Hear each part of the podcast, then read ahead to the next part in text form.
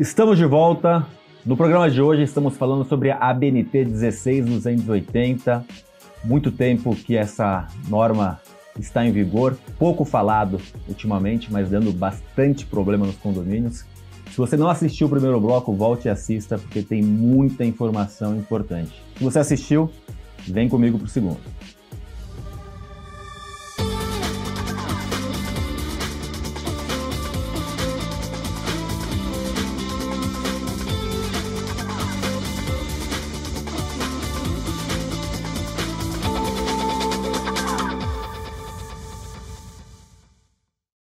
Nossos convidados de hoje são Ricardo Princioto, síndico profissional no estado de São Paulo, síndico certificado 5 estrelas, e Lia Knapp, engenheira civil. Vamos continuar o nosso papo, mas antes disso, deixe o seu like, compartilhe informação de qualidade, nos ajude a disseminar informações importantes aqui no YouTube com Conte TV e nas principais plataformas de podcast com Condomínio em Pauta.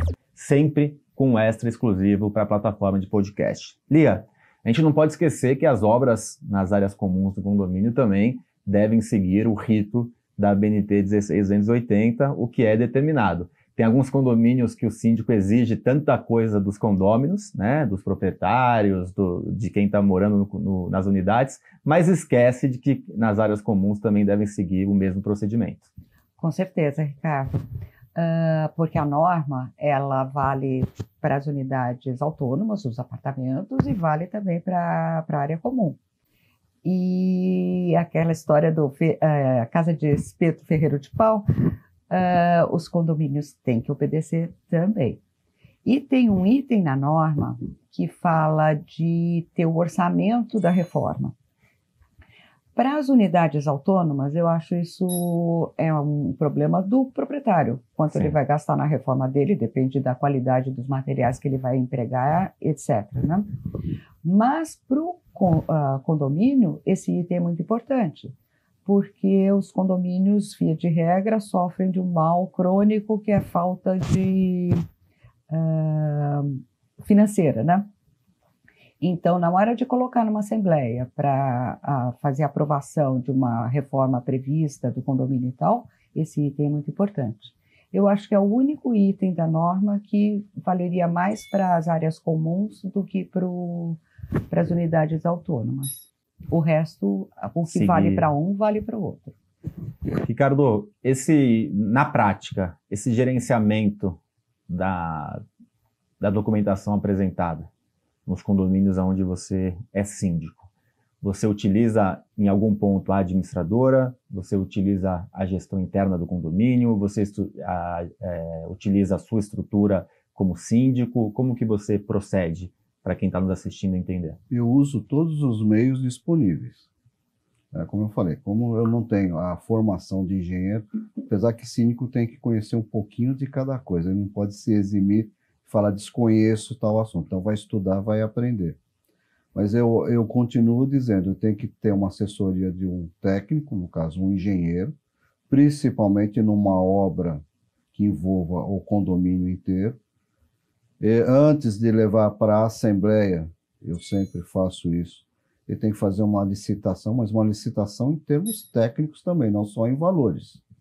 Não adianta o mais baratinho, o baratinho pode derrubar o prédio ou pode criar acidentes do trabalho, etc. Então, acho que tem que fazer paulatinamente todos esses passos. Escolher a empresa, procurar, ver documentação, depois apresentar numa assembleia e depois acompanhar essa obra também, se ela está seguindo o escopo que está ali no, no papel. Lia, agora para o síndico que está nos assistindo, ele quer saber o que, que ele precisa exigir do condômino que vai fazer a obra. Podemos fazer um um fluxograma, podemos. Uh, a norma, ela é uma norma bem direta, né? Vocês sabem, talvez alguém não, não conheça, ela é bem assertiva. Então, ela dá toda uma sequência do que deve ser exigido, das fases da, desse procedimento de reformas, vamos dizer assim. Uh, a primeira coisa que eu acho que os, os, os uh, condomínios devem providenciar é o que eu chamo de procedimento de reforma. Então, é um documento em que uh, uh, cada um que vai uh, fazer uma, uma, uma, reforma, inclusive o condomínio, deve seguir. O que, que contém esse documento? Ele contém a documentação que precisa ser apresentada, por exemplo, no caso do, do, do, meu condomínio, a gente classificou as reformas em três estágios. Uma que é mais voltada para manutenção, porque também tem uma diferença entre manutenção e reforma, depois a gente uhum. pode abrir um parênteses para isso. Uh, então, seria um serviço simples de manutenção, é a solicitação que, que vai ser pedida. Uh, uma reforma parcial, quando não há demolição de pisos, substituição de materiais, então seria uma reforma mais básica. E uma reforma geral quando tem demolição de paredes, construção de paredes em outros lugares. Então, com esses três estágios, uh, tem a solicitação que o, que o condomínio deve fazer, assinando, o proprietário deve fazer isso, muitas vezes é pedido pelo inquilino, mas tem que ter o aval do proprietário para eximir. Importante, importante você citar isso, porque legalmente o condomínio não tem relação com o inquilino. A relação do condomínio é sempre com o proprietário. Aí existe a, a legislação que, que regula proprietário e inquilino.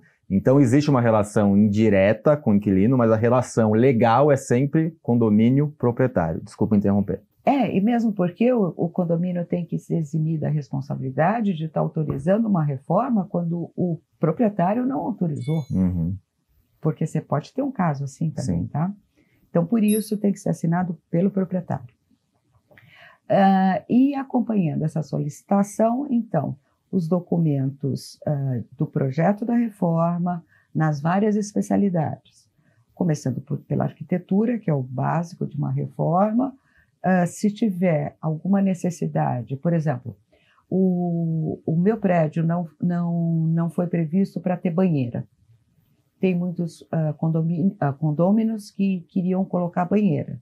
Então, precisa ter um, um parecer técnico de um engenheiro uh, da área de estruturas, definindo se tem problema para a estrutura geral uhum. do prédio, a colocação dessa banheira ou não. E, e equipamentos do gênero que ultrapassam as cargas convencionais de um apartamento. Tá? Eu lembro que na, no lançamento da norma que a gente fez o evento, um engenheiro de uma grande construtora falou que um condomínio dele é, que ele entregou colocaram uma, um aquário gigantesco na varanda. E Sim, deu sobrecarga eu falei de banheira, de pode ser um aquário. Sim, porque é muito pesado, né? Sim, o peso da água é uma tonelada por metro cúbico. Então, os documentos, as ARTs que precisam, ou RRTs que precisam constar, Uh, acho importante ter as ARTs ou RRTs de projeto e de execução também, tá? para ter um, um, responsável pela execução da obra. Estava falando dos projetos nas especialidades, arquitetura, então esse parecer de estruturas, hidráulica, elétrica, conforme a extensão da, da reforma.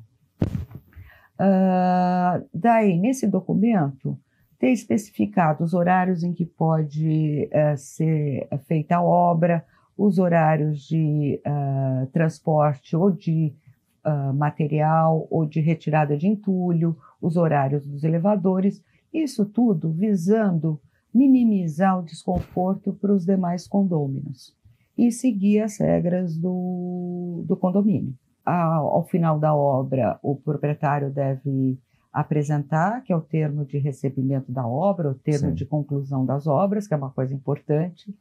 Inicialmente, isso era feito assim: ah, o condomínio mudou, a reforma terminou. Uh, mas não é bem assim, porque às vezes o condomínio não muda, porque ainda vai colocar para locação o apartamento, então uhum. você não tem esse coisa. E por que, que isso é importante?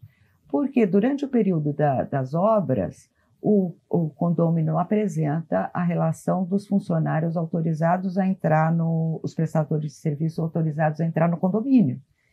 E com a conclusão da obra, uh, por segurança de todos os condôminos, essa autorização é bloqueada. Tem vários aspectos que precisam constar nesse procedimento e eles todos têm uma razão de ser.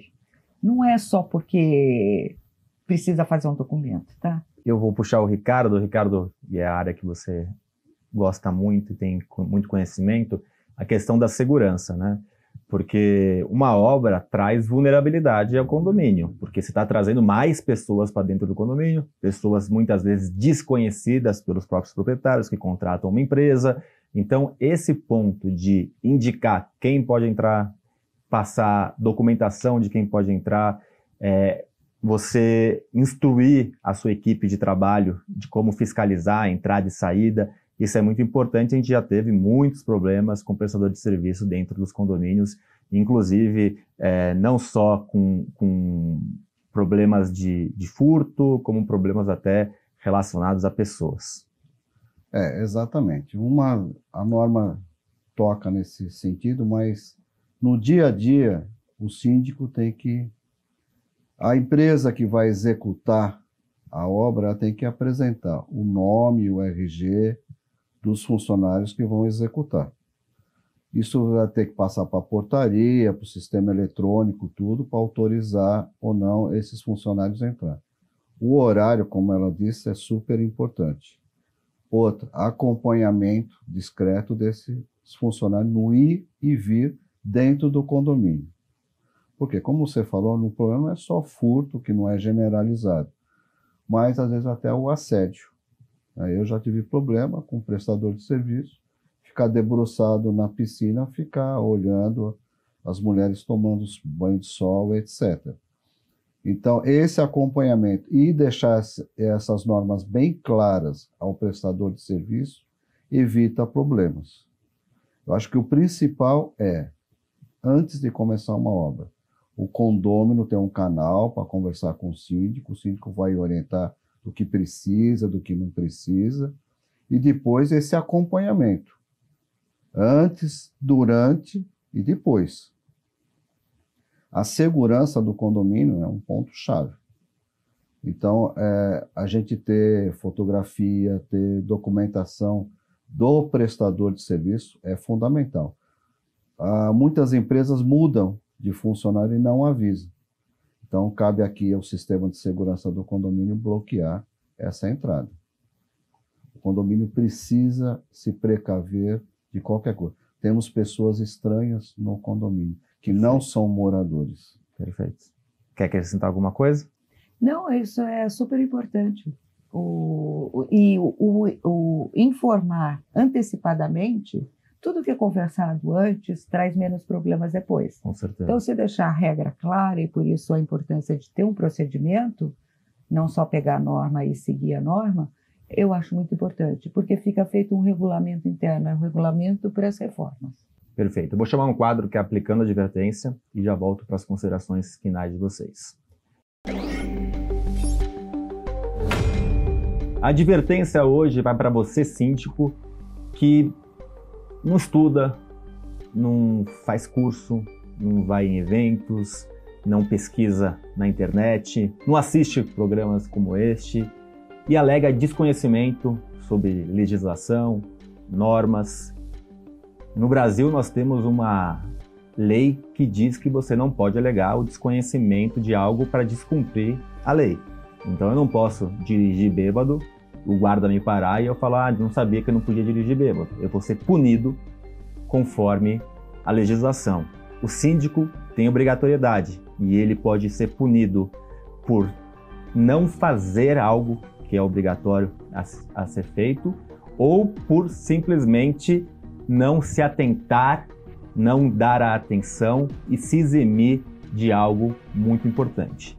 Então, busque conhecimento e obrigue que os seus funcionários do condomínio, que os seus moradores, que os seus proprietários do condomínio ao qual você é síndico tenham primeiro conhecimento e obrigue que eles cumpram essa, essas legislações e essas normas, porque só assim o condomínio vai estar seguro em todas as esferas. Lia, muito obrigado. Participação muito legal sua aqui e volte sempre.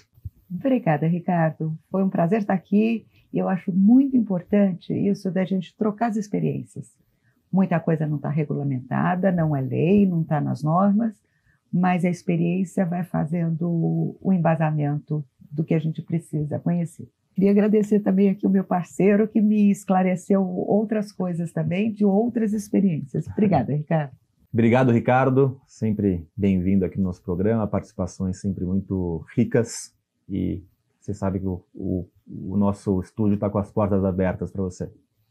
Eu que agradeço, Ricardo, mais essa oportunidade. É importante, vou ressaltar novamente, é muito importante o síndico estar cercado de bons profissionais. O condomínio gira melhor e, o que é importante, ter um canal aberto para os profissionais e para os condôminos também. Perfeito. E você que está em casa, semana que vem temos mais um programa no YouTube, Fonte TV, ou nas plataformas de podcast, sempre bloco 1, bloco 2, terças e sextas, e nas plataformas de podcast com um extra contando cases condominiais. Vejo você semana que vem. Até lá.